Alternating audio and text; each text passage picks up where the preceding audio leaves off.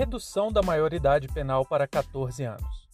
Sejam bem-vindos e bem-vindas ao seu plantão informativo com análises e opiniões a partir de uma perspectiva histórica. Eu sou Arnaldo de Castro e hoje é dia 16 de dezembro de 2020. Nos mande mensagem de voz. Acesse anchor.fm barra História Oral. Os comentários relevantes serão incorporados aqui para dar continuidade à discussão. Sem mais delongas, vamos lá.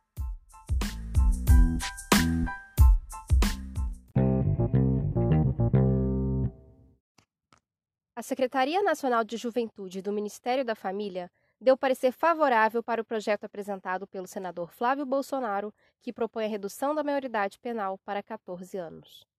A proposta de emenda constitucional pretende mudar nossa Carta Magna no artigo 228. O texto substitutivo pretende fazer a seguinte alteração: são penalmente inimputáveis os menores de 16 anos.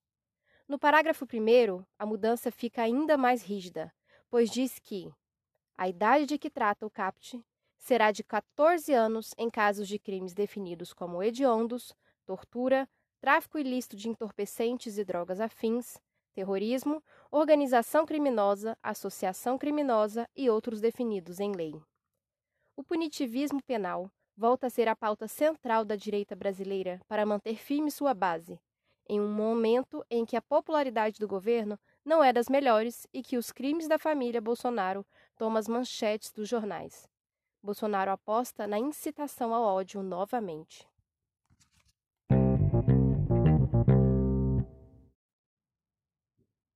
Toda vez que uma notícia estoura no colo do governo, lá vem pauta bomba.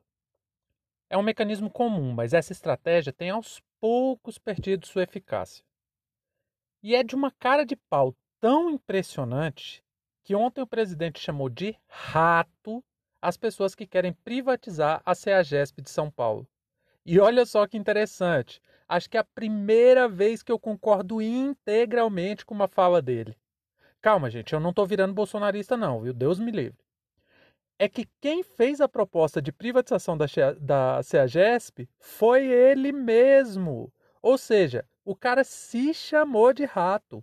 A única ressalva que eu quero fazer é que os ratos são bem menos nocivos para o país que ele.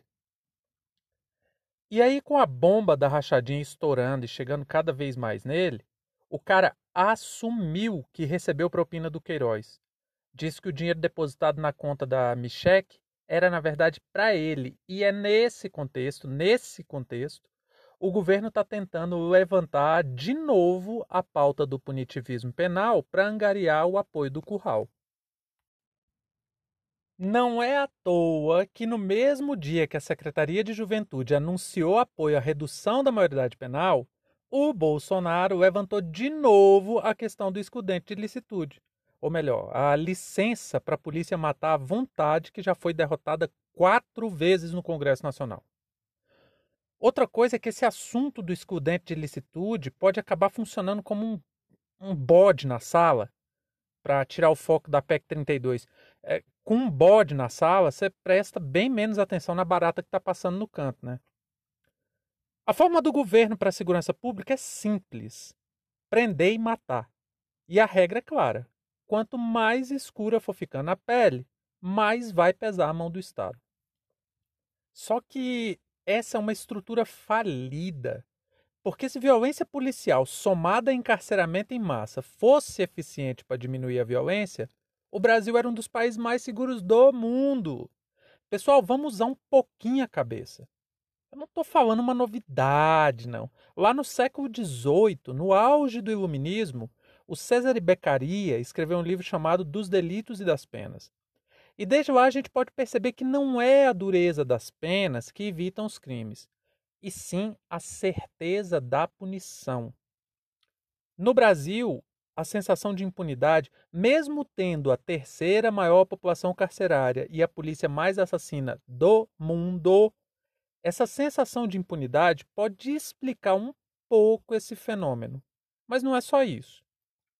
A gente precisa lembrar que a desigualdade social e as péssimas condições de vida que a classe trabalhadora enfrenta é um dos principais motivos para a alta incidência de criminalidade principalmente no tráfico, o ingresso no tráfico de droga. Aí você pega a justificativa da PEC 32, que o Flávio Rachadinha fez, e vê que não tem um argumento realmente coerente. É só incitação ao ódio. Fica incentivando aquele desejo sanguinário incrustado na alma da população.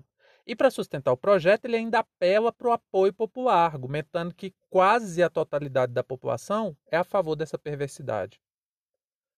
A gente tem que tomar bastante cuidado com essa ideia de apoio popular, porque vamos lembrar que Adolf Hitler tinha grande apoio popular. E aqui eu tenho a licença do Mike Goldwyn para usar essa comparação, tá? O pior é que a chance desse projeto ser aprovado é grande. Por isso que nós pedimos para que você entre no site do Senado e vote contra esse projeto. Nós vamos deixar o link da consulta popular na publicação do, no, lá no nosso site. Não deixa de votar não, beleza, galera? Vota que é importante. A redução da maioridade penal para 14 anos não passa de necropopulismo. Criminalidade se combate com educação e redução de desigualdades. O resultado da falácia da direita vai ser encarceramento em massa para crianças pretas e pobres. Fim de papo.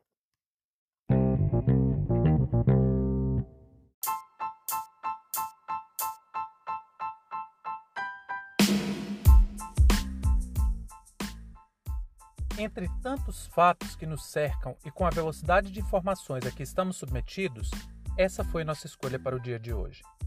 Repetimos: caso você queira dar sua opinião, nos mande uma mensagem de voz em anchor.fm barra História Oral e participe dessa discussão. Muito obrigado a você por prestigiar nosso trabalho e até a próxima.